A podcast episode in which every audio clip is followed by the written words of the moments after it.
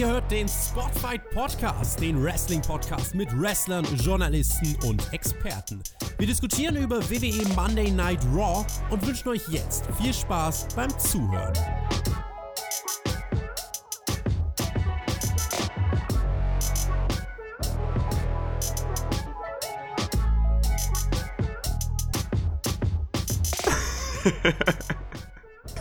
Leute, was ist hier los? Was passiert hier an diesem, an diesem Dienstagabend? Ihr hört es wahrscheinlich am Mittwoch. Leute, ich kann euch sagen, das wird ein Podcast. Ich weiß nicht, ob er geliebt oder gehatet wird. Es ist mal was ganz was anderes hier für Raw an meiner Seite, um über WWEs Flaggschiff-Show zu sprechen. Der Alex, ich grüße dich. Jonathan, das ist eine schöne Sache, dass du mich hier am Start hast bei der Raw Review. Ja, der Björn, der hat es nicht geschafft. Was ist da los?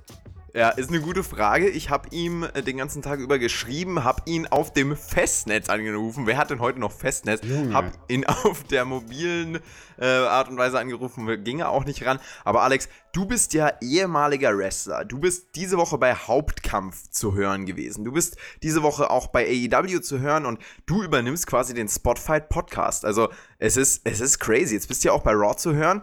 Ja, Habt und das ist auch gut so, Jonathan, weil dann haben wir jetzt bei Raw endlich mal jemanden an deiner Seite, der überhaupt den Namen der Show aussprechen kann. Go for it, sag ihn uns. Raw.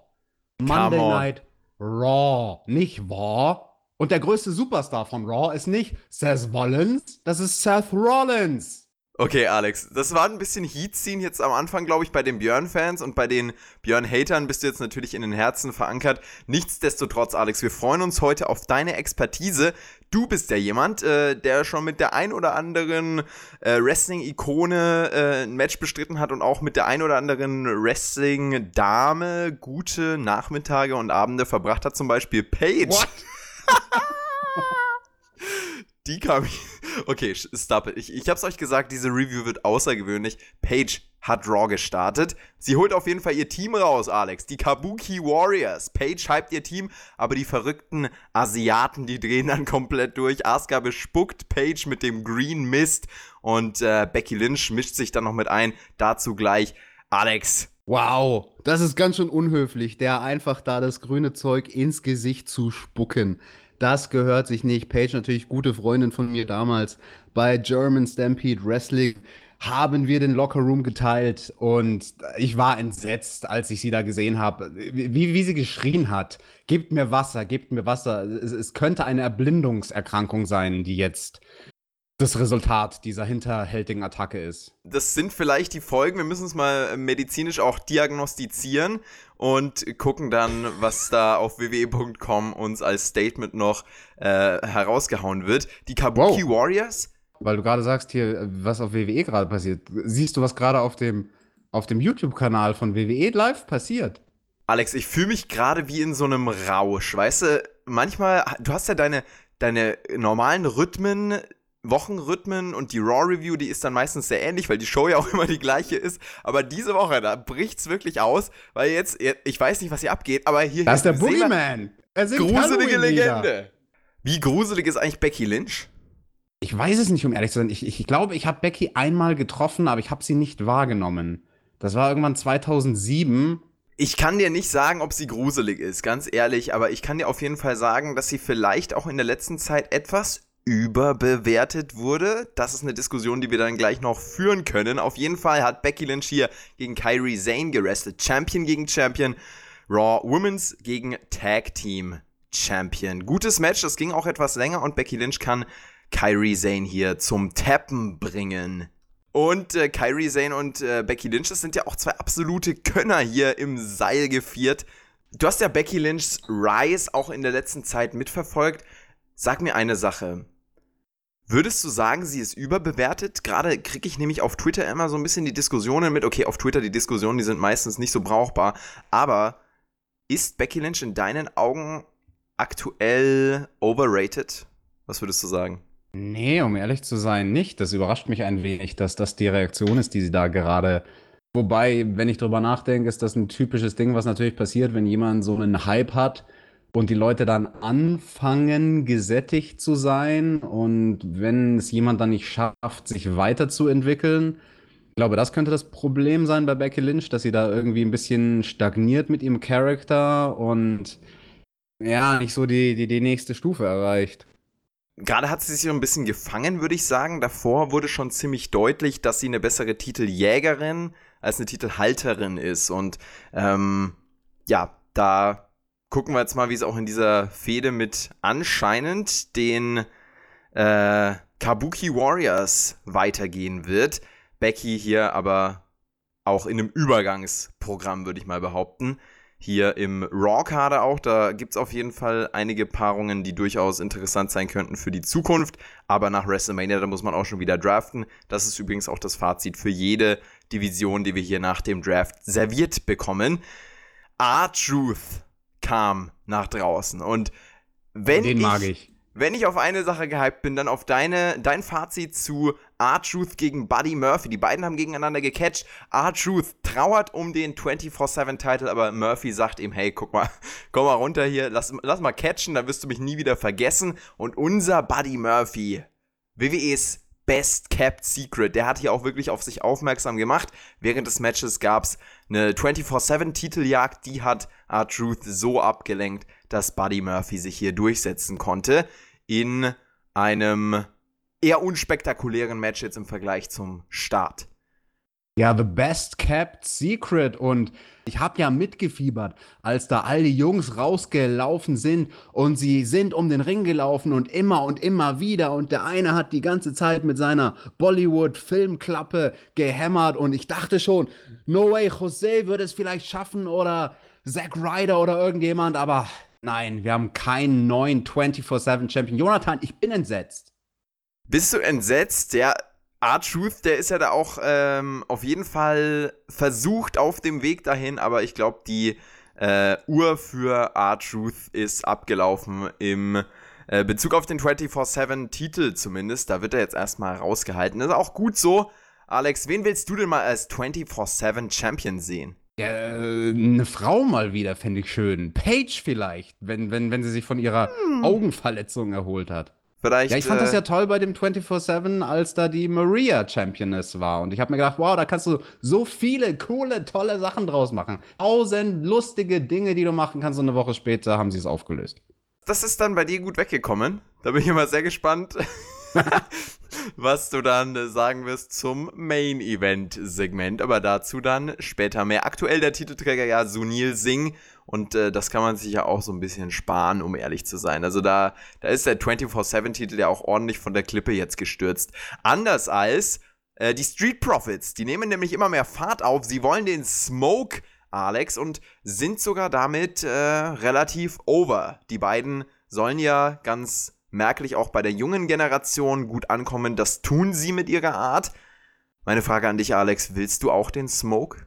Ich will sowas von den Smoke. Ich muss ja sagen, ich habe die Raw Clips hier gesehen auf der Arbeit heute und jetzt mal kein Witz. Ich hatte mindestens eine Viertelstunde lang einen dummen Ohrwurm von ihrem We Want the Smoke. Yes. Aber ich mag die Jungs ja. Also auch wenn die bei AW auftreten dort in der Tag Team Division, die beiden sind ja echt stark. ja, diese Parallele war krass, ne? die habe ich mir nämlich auch gedacht. Und die ist ja auch kaum zu übersehen, oder? Ist so. Aber die Leute wollen das nicht, Jonathan, wenn wir hier bei Raw über AEW reden. Wir sollen über WWE reden, sagen die immer. Ja, Alex, willst du noch was zu diesem Segment sagen? Ansonsten gehen wir gleich weiter zu einem ganz kontroversen Punkt. Komm, wir machen weiter. Je kontroverser, desto besser. Auf geht's. Aber die Street Profits, die haben auf jeden Fall hier ähm, ordentlich Potenzial auch mit der jungen Generation zu interagieren. Und da würde ich mal sagen, ähm, geht's voran, sind auch ein unterbewertetes Tag-Team und vor allem in den letzten Wochen nicht so gut eingesetzt worden, äh, oder Monaten kann man mittlerweile sagen, in diesen Backstage-Segmenten, in denen sie nicht so ganz ähm, die Richtung einschlagen konnten, die sie einschlagen wollten, glaube ich. Jetzt geht das in eine andere. Und da sind wir mal sehr gespannt drauf auf die Street Profits und ihre Zukunft. Jetzt pass auf, Alex. Ich habe, glaube ich, selten nach einer WWE-Show ein GIF so oft retweetet gesehen wie das. Mit dem Titel Der beste Cell wurde das vielfach geteilt jetzt in den sozialen Medien Ricochets RKO Cell. Wir wisst alle, worüber wir sprechen, weil ganz ehrlich, wer das jetzt noch nicht gesehen hat, der ist wahrscheinlich da auch nicht so äh, mehr in dieser Wrestling-Bubble drin. Ricochet trat an gegen Drew McIntyre. Ric Flair und Hulk Hogan, die waren am Ring, haben für ihre jeweiligen Teamvertreter natürlich geroutet und es war hier wieder viel Wrestling, das ging fast 20 Minuten, glaube ich. Am Ende gab es aber kein äh, befriedigendes Finish, keinen klaren Sieger, sondern Randy Orton greift ein für seinen alten Freund Ric Flair, für Drew McIntyre gegen Ricochet ein RKO, der sich äh, gewaschen hat, mehr oder weniger. Der wurde auf jeden Fall ganz, ganz krass verkauft. Team Flair lacht sich ins Fäustchen. Alex, deine Reaktion auf diesen RKO war, glaube ich, weniger ein Lachen, oder? Ganz schrecklich. Also ich habe es dir ja dann auf WhatsApp geschrieben, wenn Ricochet das Ding noch zehnmal so sellt, bei einem von diesen zehn Malen wird das daneben gehen. Das sah natürlich spektakulär aus und alles, aber jetzt kein Witz. Also ich habe mir das dann ein paar Mal nochmal angeschaut und in Zeitlupe und versucht zu analysieren, okay, wie hat er das gemacht? Weil ganz offensichtlich war das ja gewollt, diese Landung auf den ersten Blick auf den Kopf. Aber es war noch viel schlimmer als das, weil ja, es geht schlimmer als senkrecht auf den Kopf fallen. Er ist halt wirklich seitlich mit dem mhm. Kopf hat sich in die Matte gerammt und also da waren wirklich der Margin of Error, also der Bereich, wie du dir da Fehler erlauben kannst oder nicht, der war halt so winzig klein. Also da geht es um wirklich irgendwie Millimeter, nicht mehr um Zentimeter. Äh, mir persönlich macht sowas Angst, um ehrlich zu sein. Also ich, ich, ich feiere das dann nicht ab und denke mir, wow, cooles Selling, hahaha, lustig, sondern ich, ich habe da einfach nur Angst vor dem Performer. Mhm. Man kann ja bei Ricochet häufiger mal so Situationen finden, in denen es wirklich knapp ist. Der macht ja auch waghalsige Aktionen im wahrsten Sinne, aber macht das trotzdem auf eine sehr, sehr safe Art und Weise. Dadurch zeichnet er sich ja aus. Hier, das war jetzt nicht so safe. Ähm, glaubst du, dass er das dann in solchen Situationen noch im Griff hat? Weil wenn du sagst, dass er zehnmal so einen Move so sellen kann und dann ähm, geht es irgendwann mal daneben, schließt das ja mit ein, dass das eher so ein bisschen willkürlich auch ist und so ein bisschen No Risk, No Fun mäßig von Ricochet, was ich eigentlich mir eher schwer vorstellen kann, weil er trotzdem in seinem risikofreudigen Wrestling als sehr besonnener Typ rüberkommt oder zumindest ähm, nicht so komplett over the top wie manche andere Highflyer, die das dann komplett ohne Technik und ähm, können performen, aber du hast da wahrscheinlich mehr Einblicke. Also ich glaube schon, dass er an sich sehr unter Kontrolle ist bei allem, was er tut.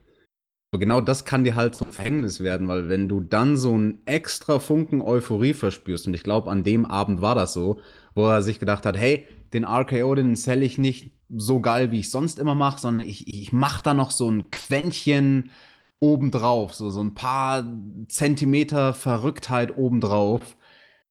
Oh, da muss man ganz, ganz vorsichtig sein, weil das sind genau die Momente, die können dir im wahrsten Sinne des Wortes das Genick brechen. Du hast ja genau das auch hinter dir. Du hast dir die Wirbelsäule gebrochen im Ring. Da lag's dann, ähm, lag's da an diesem Excitement auch oder einfach an der fehlenden Konzentration? Das geht ja auch manchmal miteinander einher, oder? Also bei mir war das total fehlende Konzentration und das war wirklich, das waren nur Momente, das waren wenige Sekunden, das waren vielleicht drei bis fünf Sekunden, in denen ich einfach nicht da war. Und das kann halt echt schnell passieren. Also äh, ich bin froh, dass es Ricochet gut geht, aber ich will das Selling nie wieder sehen. Mhm. Ähm, wie viel Rolle spielt die Nackenmuskulatur so in dem, in dem ähm, Bereich, beziehungsweise auch bei so einem Manöver?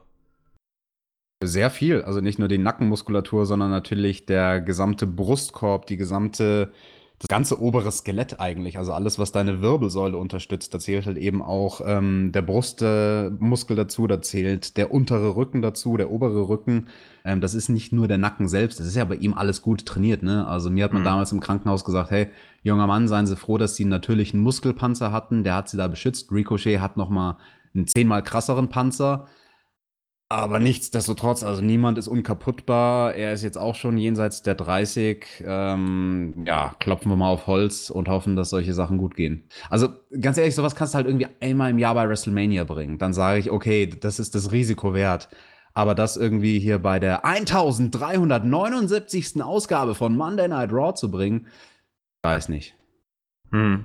Ja, äh, interessante Einschätzung auf jeden Fall von dir. Und da wird dem Hype so ein bisschen der Wind aus den Segeln genommen, weil klar, äh, auf, auf äh, Twitter, in den sozialen Medien und auch die, die Fanreaktionen an sich, die sprechen ja schon eine eindeutige Sprache und die ist sehr, sehr positiv. Vielleicht ist es dann auch gut, wenn wir da so ein bisschen Negativität entgegensetzen.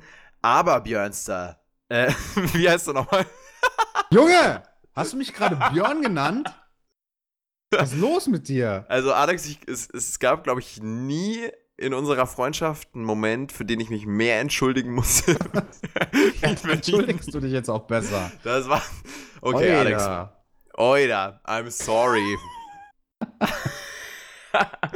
Björnster, wir grüßen dich. Ey, ich würde mir so wünschen, dass du hier mit am Start wärst. Das war wirklich eine geile Kombination. Triple Threat im wahrsten Sinne des Wortes. Leider haben wir kein Triple Threat hier bei SmackDown äh, bei Raw gesehen. Wir sind bei War. Monday Night War. Sonst würde ich dazu jetzt überleiten. Aber Alex, was wir gesehen haben, waren die Viking Raiders, die sich einen Sieg gegen Aufbauteam geholt haben. Da müssen wir, glaube ich, nicht viel zu sagen. Und auch Andrade wird weiterhin aufgebaut. Er hat sein Rematch aus der letzten Woche bekommen gegen Sin Cara. Andrade holt sich wie letzte Woche den Sieg, aber unfair. Sin Cara hatte als Ausgleich auch eine Dame mit am Ring, Catalina. Und äh, Andrade und Selina sind aber natürlich das eingespieltere Team, können sich hier durchsetzen gegen Sin Cara bzw. Andrade an sich. Das war wieder das Battle of the Luchadors sozusagen, äh, was dann an Andrade ging. Und mit dem hat man auch ordentlich viel vor. Da ist auch Paul Heyman Fan von. Also ich glaube, äh, den Andrade, den sehen wir langsam und stetig aufgebaut, so wie es gerade eben passiert, noch in größeren äh, Settings und auch in höheren Card-Regionen. Jonathan, wer ist denn diese Catalina? Die war mir vorher kein Begriff, die kam irgendwie so aus dem Nichts. Kann dir sagen, Spotfight ist ja unser aller Freund und die Quelle für Wrestling-Neuigkeiten. Da hat aktuell, äh, heute hat der Leon, unser guter Bro, eine Ausgabe rausgehauen. Ich lese dir einfach mal den Meldungstext vor von der neuen Spotfight-Ausgabe. Wer war Sin Caras neue Begleiterin? Während der gestrigen Raw-Ausgabe debütierte eine maskierte Wrestlerin an der Seite von Sin Cara. Dabei handelt es sich um die chinesische Wrestlerin Catalina Garcia, die im August bei WWE anheuerte und vorher als La Diva del Ring Jessie im chilenischen Independent Wrestling bekannt geworden war. Haben wir wieder was gelernt. Abonniert auf jeden Fall auf beiden Kanälen, auf dem News- und auf dem Podcast-Kanal. Das ist ganz, ganz wichtig. Und der Hauptkampf-Podcast, der ist ja auch schon an, online seit äh, gestern Abend. Eine gute Sache. Kann man nicht sagen. Und den werde ich mir auch, Alex, den werde ich mir genüsslich nach unserer Aufnahme dann noch reinziehen. Mm, gönn dir, Jonathan. So wie ein gutes Glas Wein am Ende vom Abend. So ist unser Podcast. Ja, weißt du, für, aber auch wirklich für einen, für einen Weinfan, für so einen Sommelier ist das dann. am Ende des Tages nochmal ein, ein schönes Gläschen vom, vom roten Tropfen. So ist das, wenn man eure Hauptkampfepisode da nochmal zu hören bekommt. Was erzählst du mir jetzt hier zu den Iconics, die verloren haben? Die Iconics sind halt das beste Tag-Team der, auf der Welt, weil die kommen aus Australien. Das ist ja dein, äh, ja, sozusagen indirektes Heimatland. Ist so. Ich bin im Herzen der totale Indiana Jones und die Iconics sind einfach ganz, ganz großes Kino und ich, ich war traurig. Also ich, ich war den Tränen nah, als ich da im Sharpshooter die Submission gesehen habe. Alex, ich liebe unsere Emotionalität heute, muss ich ganz ehrlich sagen. Und dabei hatte doch die, die sie hatte so eine schöne neue Haarfarbe. Das fällt dir dann natürlich äh, direkt auf. Das ist, das ist wirklich gut. Das sind die wichtigen Sachen, über die wir hier reden müssen. Die schöne neue Haarfarbe von Peyton Royce.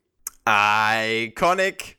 Iconic. Charlotte und, Charlotte und Natalia gewinnen hier. Äh, die Iconics bauen also ab und sind generell jetzt in der letzten Zeit nicht mehr so prominent gefeatured wie noch zuvor. Wir hoffen, dass das wieder abgeht, denn ich würde dir absolut zustimmen. Die Iconics, die sind natürlich großartig. Der Björn hatte auch immer mir äh, widersprochen und meinte, nee, die können nix.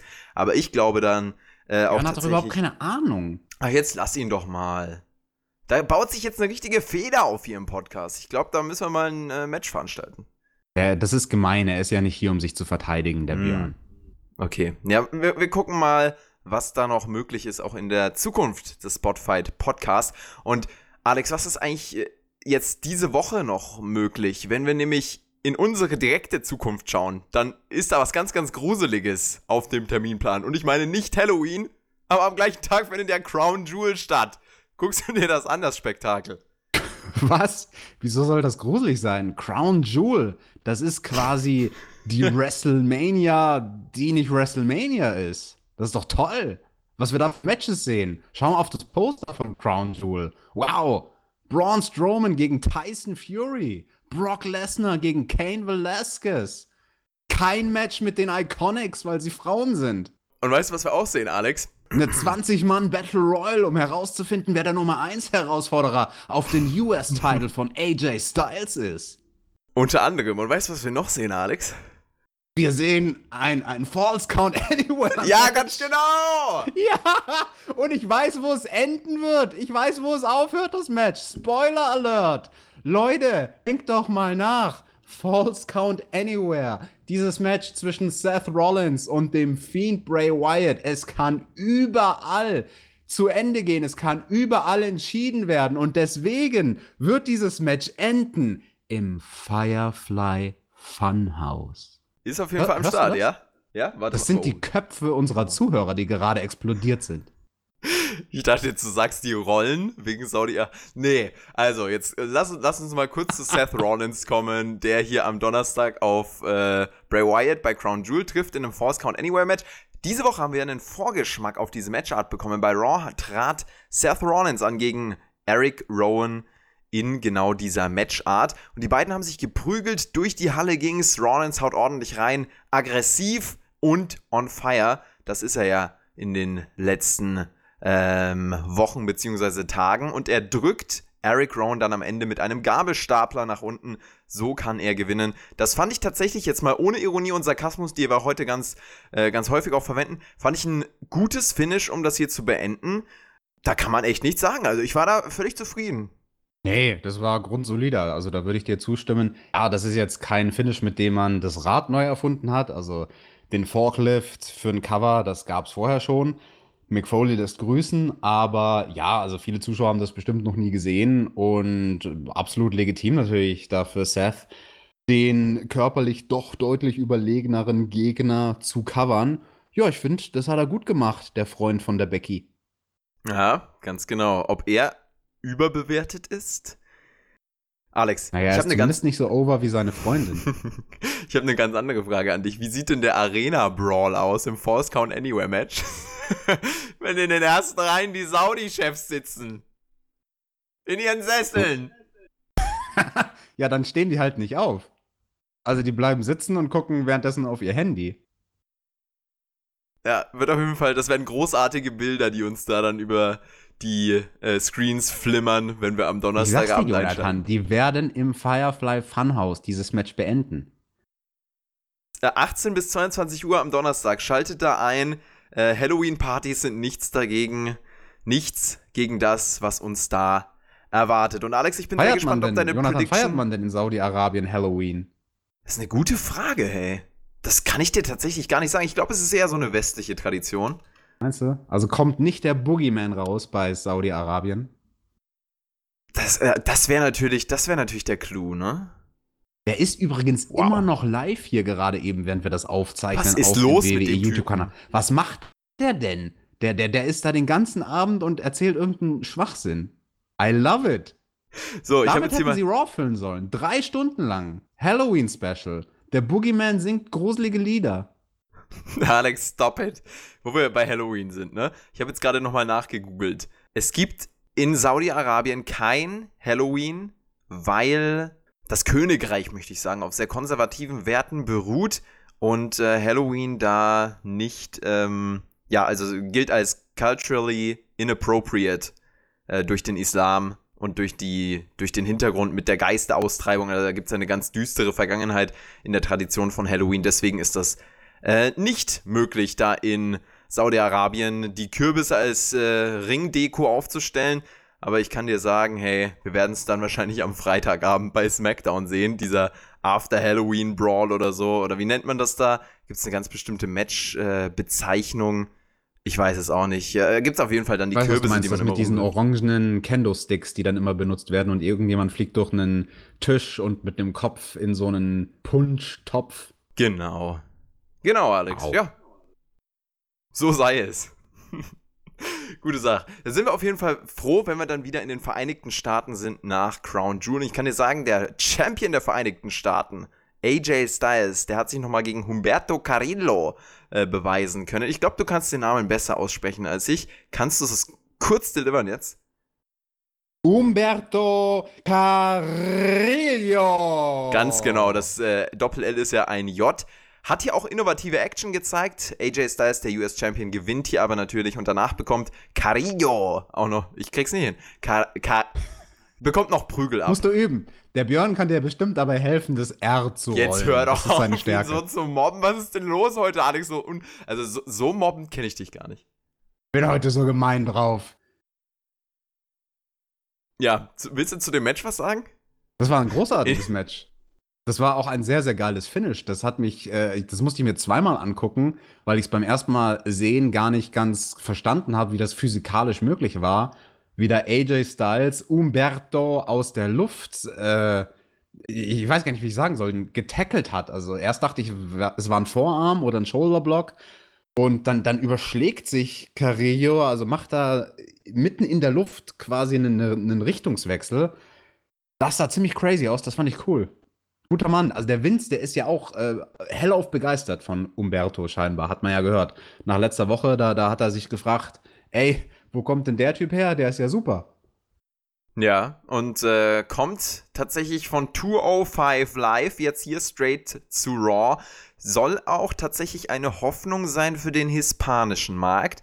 Da versucht man ja auch bei WWE sich immer wieder drauf zu fokussieren. Hat das jetzt in der Vergangenheit versucht mit Kalisto. Das hat tatsächlich teilweise gut geklappt, aber es ist natürlich immer noch Luft nach oben und vielleicht kann unser guter Bro Umberto da noch, äh, ja, einige Effekte verursachen. Alex, lass uns zum Main Event Segment von Raw gehen. Die Leute haben genau dafür eingeschaltet, deswegen sollen sie es auch kriegen. Würde ich sagen, King's Court. Rusev und Lana sind zu Gast. Es lief zu viel schief zwischen den beiden in den letzten Wochen, aber wahrscheinlich auch Jahren. Denn Lana sagt als Grund, warum sie sich jetzt mit Lashley auf einmal so überdurchschnittlich gut versteht, dass Rusev sexsüchtig ist. Und zwar, sexsüchtige Freak.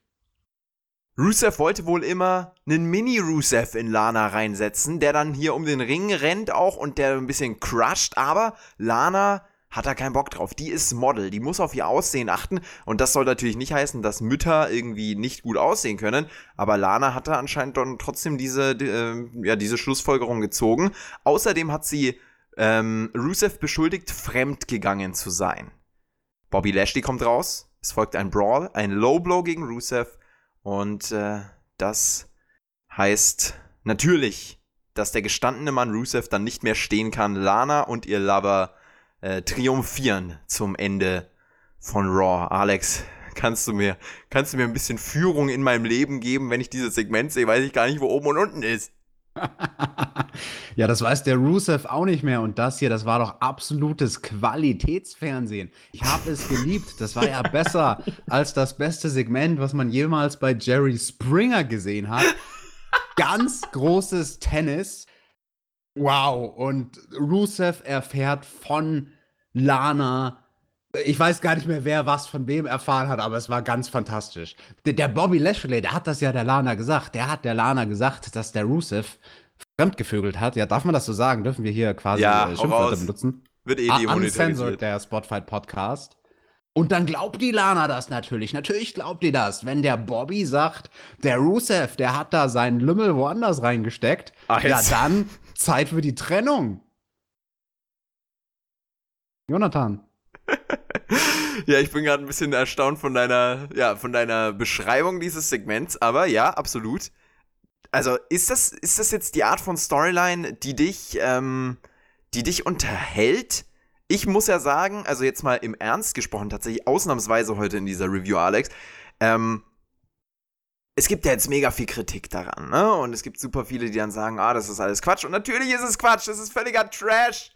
aber sich dann dahinzustellen und zu, ernsthaft zu sagen, ja, guck mal, wo ist denn mein Wrestling? Ich will, ich will, ähm, diese Form von Storylines, die, die gibt's bei Berlin Tag und Nacht. Ich will keine Storylines, ich will, ich will Catchen sehen, ich will In-Ring-Action und so. Also da muss man auch, muss man, glaube ich, ein bisschen die Luft rausnehmen. Ich glaube, die goldene Mitte ist es. Es ist nicht dieses komplett Verteufeln, aber es ist auch nicht dieses ähm, Schönreden natürlich.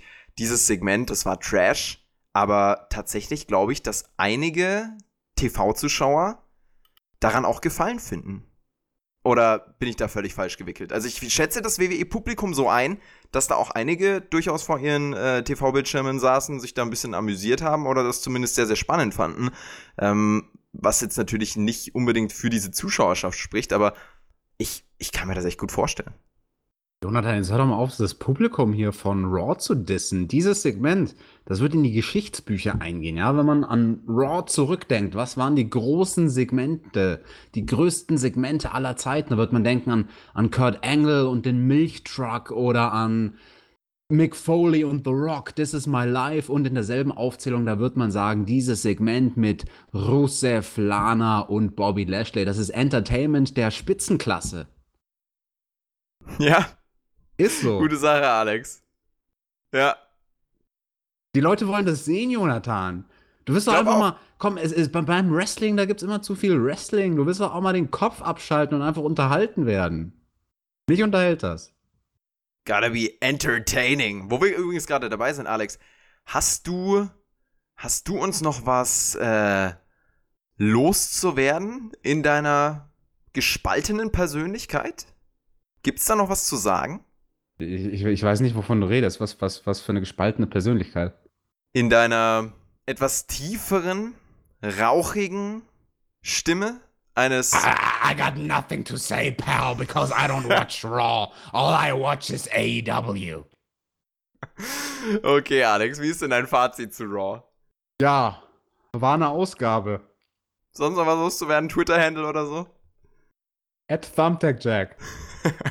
Diese Review. Ja, Warum gab es kein Firefly Funhouse? Dafür schaltest du ein? Dafür würde ich sofort einschalten. Geile Sache. Du bist auch großer Bray Wyatt-Fan, ne?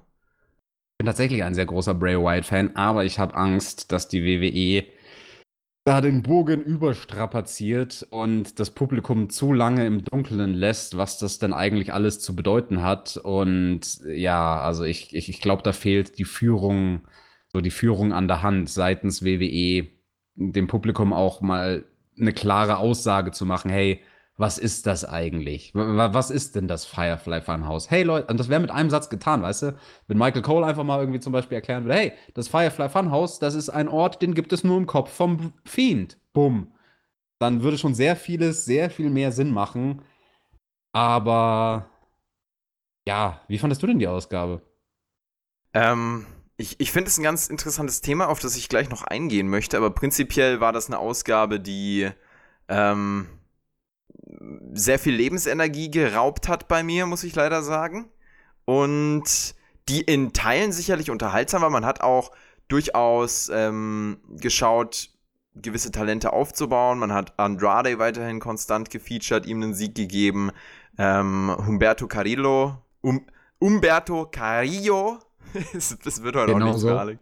Ähm, hat man gefeatured und also es, es, gab schon ein paar Lichtblicke, aber es gab eben auch ein paar äh, traumatisierende Momente, an die man dann vielleicht nicht zurückdenkt. Oder, um in deinen Worten zu sprechen, man erinnert sich an diese Elemente und an diese Segmente als die großartigsten der Raw TV-Geschichte. Also ich glaube, über Raw müssen wir diese Woche gar nicht so viel sprechen und deswegen ist es auch, denke ich, ganz gut, wenn wir jetzt noch auf dieses andere Thema kommen, denn das finde ich ganz spannend. Du warst der derjenige, der diese Diskussion auch aufgemacht hat mit dem Finish von Hell a Cell und das hat sich jetzt nicht ganz so äh, bewahrheitet, wie du es dir erhofft hast, oder es hat zumindest von WWE nicht die nötige Erklärung gegeben für die doch recht geile Theorie, die du da aufgestellt hast.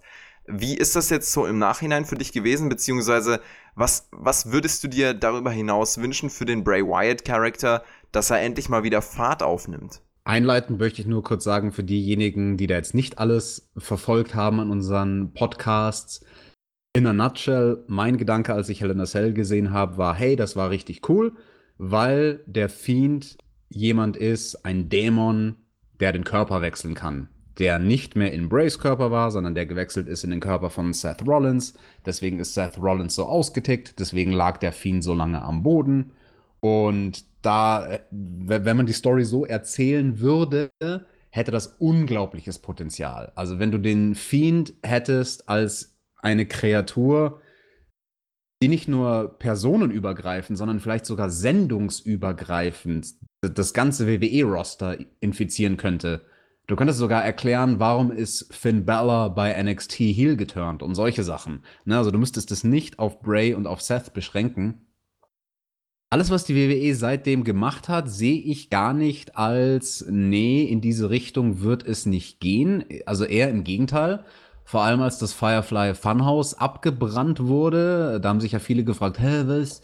Wie, wie kann Seth Rollins überhaupt ins Firefly Funhouse gelangen? Naja, wenn er den Fiend schon mal in seinen Körper reingelassen hat bei Hell in Cell, dann ist das quasi eine Ressource, ein Ort, an den er wieder zurückkehren kann. Und dann kann er auch dieses Firefly Funhouse besuchen, was in meinen Augen seit Anfang an etabliert war, als das ist nur im Kopf vom Fiend, diesen, diesen Bray Wyatt mit dem roten Pulli, den gibt's auch gar nicht in echt. Der ist nur eine Gestalt im Kopf von diesem Monster. Und deswegen macht es auch absolut Sinn, dass dann äh, ein paar Tage später das Firefly Funhouse wieder da war. Ne? Da haben sich ja dann Leute auch darüber beschwert, so ein Schwachsinn bei der letzten Ausgabe von Raw. Wie kann es denn sein, dass das Firefly Funhouse erst abbrennt und dann eine Woche später hängen die Bilder wieder da und alles ist unversehrt. Naja, wenn es nur ein Ort im Kopf ist, dann ist das natürlich möglich. Insofern sind da seit Helena Cell eigentlich keine Logiklücken. Größte Problem ist, wie erwähnt, wird einem nicht erklärt. Und also, de, falls das die Richtung ist, in die Bray Wyatt und die WWE da gehen wollen, dann haben sie den Moment jetzt schon verpasst, das Maximum rauszuholen, weil dann hätten sie es jetzt einen Tacken früher erklären müssen. Ich habe nicht alle Hoffnung aufgegeben und ganz ehrlich, ich, also wenn ich Geld wetten müsste, würde ich auch immer noch davon ausgehen, dass es in so eine Richtung gehen wird. Nichtsdestotrotz, ich glaube, das kommt alles ein bisschen zu spät. Jetzt hast du natürlich immer noch diese Hoffnung, aber ich glaube, bei vielen ist diese Hoffnung einfach nicht da, weil sie zu oft von WWE enttäuscht wurden. Und ein ganz bestimmter Key Factor nämlich fehlt. Und zwar Langfristigkeit im Booking von WWE beim äh, Etablieren und Erklären von Storylines und Charakteren. So, das ist ja kein Geheimnis, das sagen wir fast jede Woche. Aber das ist doch auch der Grund, warum viele dir das jetzt einfach nicht mehr abkaufen können. Und ich bin deshalb verwundert, dass du da trotzdem noch so viel siehst, wenn wir doch immer wieder von WWE enttäuscht werden, dass es diese Langfristigkeit eigentlich gar nicht in der Form gibt, dass man so lang sinnvolle Storylines erzählt. Also das ist bei mir auch so das Problem, dass ich das nicht so ganz abkaufen kann, leider, auch wenn ich es geil fände, weil ich mir einfach nicht vorstellen kann, dass man da so eine Langfristigkeit dahinter plant. Leider. Also ja, verstehe ich, aber diese, die Sache, also wie ich es betrachte, dass wir das überhaupt sehen, dieses ganze verrückte Firefly Funhouse Zeug und so weiter. Konnte nur der Fall sein, weil Bray Wyatt sich getraut hat, out of the box zu denken und noch viel wichtiger, er hat sich dann getraut, mit einem Pitch an die oberste Ebene von WWE zu treten und höchstwahrscheinlich mhm. Vince vorzuschlagen, hey, ich habe hier eine Vision von etwas, was total anders ist, eine ganz andere Art, Stories zu erzählen. Und diese Vision, die funktioniert nur langfristig ausgelegt. Also es ist nicht der Fall gewesen, dass Bray Wyatt da hingegangen ist und gesagt hat, hey, ich habe eine coole Idee für die nächsten zwei Wochen von Raw, da könnt ich irgendwie mit Puppen spielen. Ja, und dann, äh, dann weiß ich nicht, was mit diesem Charakter ist. Dann gucken wir mal so on the fly, was da passiert.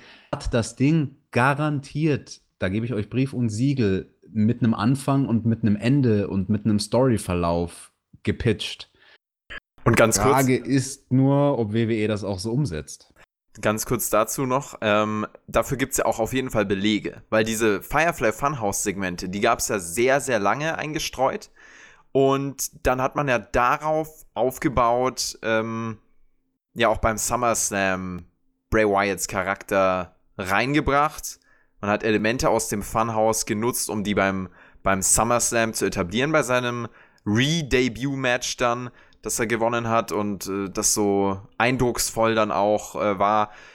Und dafür gibt es ja schon Anhaltspunkte. Also das glaube ich auch, dass es mit der Intention gestartet wurde, langfristig zu erzählen. Aber die Frage ist halt, was passiert dann von Woche zu Woche, wenn die Show geschrieben wird, Entscheidungen getroffen werden, die genau das beeinflussen? Ist es dann noch möglich überhaupt, so eine Langfristigkeit zu gewährleisten, auch wenn die ursprünglich geplant war? Weil davon würde WWE so profitieren. Das ist doch das, was so fehlt. Aber in der Umsetzung, in der direkten Umsetzung von Woche zu Woche passiert es halt leider nicht. Auch wenn teilweise große Ideen natürlich bestehen, aber irgendwo in diesem Prozess des Storytellings gibt es dann den Fehler, dass es dass, dass, dass dann diese Langfristigkeit einfach nicht mehr gibt, auch wenn die vorher sicherlich oft auch äh, gewünscht ist in den Köpfen der Creative-Mitarbeiter zum Beispiel. Das ist halt das, was mich so verwirrt.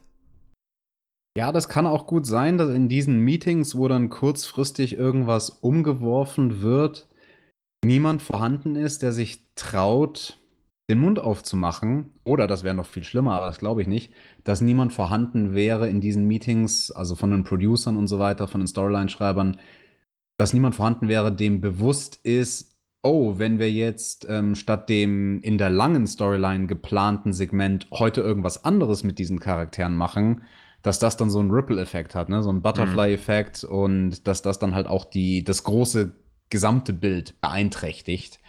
Wie beim Puzzlestück, ne? Wenn du ein einzelnes Teil rausnimmst, dann funktioniert vielleicht das ganze Stück nicht mehr so gut, wie du es ursprünglich mal haben wolltest. Äh, da muss man bei Fernsehen, also ganz egal, ob das Wrestling ist oder eine Fernsehserie, und am Ende des Tages wird uns hier episodisches, episodische Storylines werden uns hier erzählt, oder sollten uns erzählt werden da muss man sehr vorsichtig sein, dass man nicht Pläne über den Haufen wirft oder, oder ja, einzelne vielleicht Erklärungen auch einfach mal überspringt und so weiter. Mhm. Aber was mich am, am meisten irritiert bei dieser ganzen Diskussion, also viele sagen ja dann immer, ja, WWE muss langfristig bucken, was viele, glaube ich, übersehen oder vergessen haben oder einfach nicht mitbekommen haben, weil sie noch damals gar nicht auf der Welt waren, geschweige denn WWE verfolgt haben WWE hat ja so gebuckt in der Vergangenheit.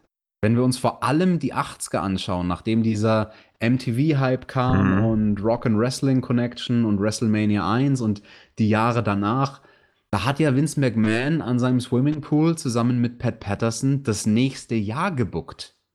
Die hatten ja bei all ihren wichtigen Charakteren und bei all ihren wichtigen Storylines, haben die in der Vergangenheit ein Jahr oder teilweise mehrere Jahre im Voraus gebuckt, rückwärts gebuckt, so wie man es machen sollte. Du schaust erst, okay, welchen Main Event will ich bei WrestleMania haben und dann buchst du Woche für Woche für Woche rückwärts und schaust, wie komme ich dahin? Wie komme ich an diesen Punkt?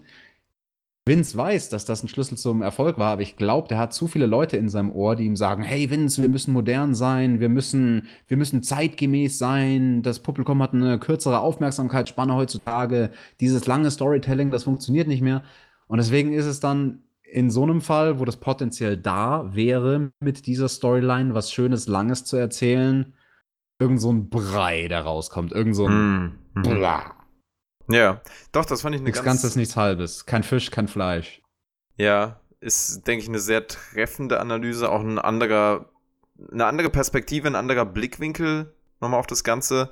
Eben, dass Vince McMahon da auch sehr, sehr vielen Einflüssen ausgesetzt ist. Da ist, denke ich, auch so ein bisschen äh, der Hund begraben, sozusagen. Ich glaube auch nicht, also das ist, das ist auch was, was mich persönlich dann sehr stört, wenn alles auf Vince McMahon geschoben wird von Leuten, die überhaupt keine, äh, keine Ahnung haben, keinen blassen Schimmer haben, ähm, wie bei WWE überhaupt der Entscheidungsprozess aussieht. Und der verändert sich ja auch. Also Leute, die sagen, jo, vor zwei Jahren, oh, guck mal, ich habe da genaue Insights. Äh, Quatsch, das verändert sich ja auch. Und du bist ja jemand, der bei WWE hinter den Kulissen auch gearbeitet hat und äh, der da mehr Insights hat. Deswegen ganz interessant auch von dir diese ähm, ja, Einschätzung nochmal zu bekommen. Und generell eine interessante Review, würde ich sagen. Teilweise extrem over the top, aber dann auch am Ende nochmal mit richtig guten Insights. Alex, hat mich auf jeden Fall gefreut, dass du hier mit am Start warst. Hast du noch irgendwas loszuwerden? Äh, ja, Jonathan, also das finde ich ja schon äh, einen Vorwurf, dass du hier sagst, over the top und wo wir, wo wir bei over the top sind. Wir haben über eine Sache gar nicht gesprochen. Über die Promo von meinem guten Freund, von Alistair Black. Willst du dazu noch was sagen? Alistair Black ist ja tatsächlich einer, ja, war einer deiner closest friends? Ist er vielleicht jetzt auch teilweise immer noch? Da weiß ich gar nicht Bescheid. Alistair Black, der hat auf jeden Fall mal wieder, ähm, ja, gesagt. Ja, was hat er gesagt, Alex? Nimm uns doch mal mit rein. Ja, er hat gesagt, dasselbe, was er seit Monaten sagt. I want to pick a fight. And who's gonna knock on my door? Äh, ja, das ist nicht die Art und Weise, wie dieser Mann im echten Leben spricht.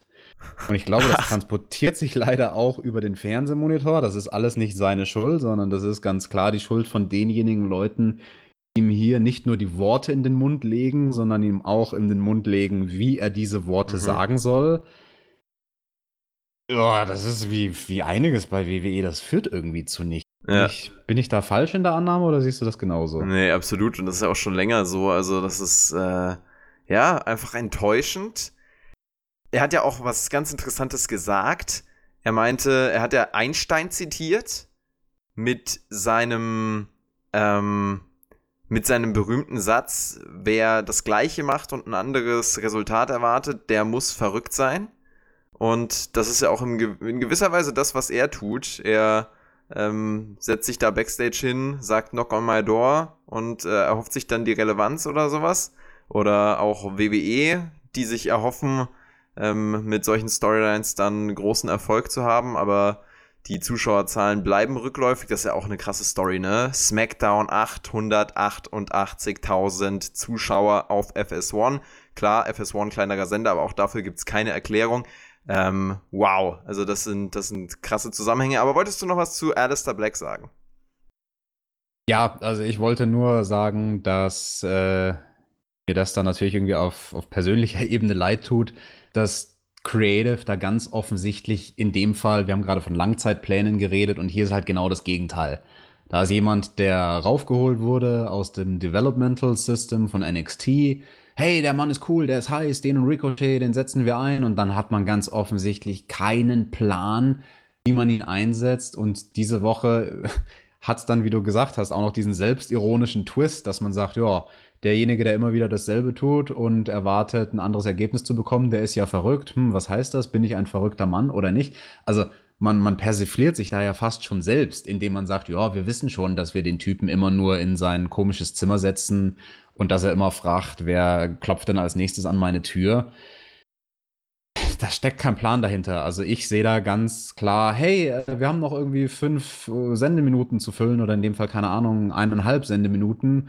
Äh, könnte noch jemand eine Promo machen? Ah ja, hier diesen Alistair Black, lass den doch, ja, was könnte der machen? Ja, lass den doch dasselbe machen wie immer. Hm. Ja, so fühlt sich tatsächlich die letzte Zeit an. Und äh, ja, das ist ziemlich Schade, zumal Alistair Black auch für mich persönlich dann zu seiner NXT-Zeit einer der vielversprechendsten Wrestler bei WWE war und jetzt auch so abgestürzt ist. Das ist auch generell krass, ne?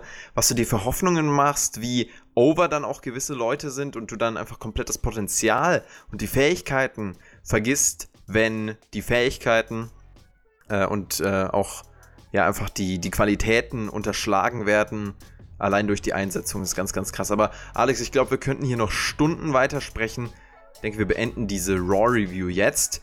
Und ähm, yes, ich würde behaupten, dass es mir sehr, sehr viel Spaß gemacht hat mit dir erstmal und dass ich euch auch äh, danke, liebe Zuhörer, für das Zuhören, für das Einschalten und auch für das Bewerten. Alex, ich lasse dich die Abmoderation, deine Abmoderation sprechen und äh, würde sagen, wir sind raus. Liebe Leute, danke fürs Zuhören. Abonniert uns schön. Klickt auf Subscribe, schreibt uns was Nettes in die Kommentare oder schreibt uns von mir auch was Böses in die Kommentare.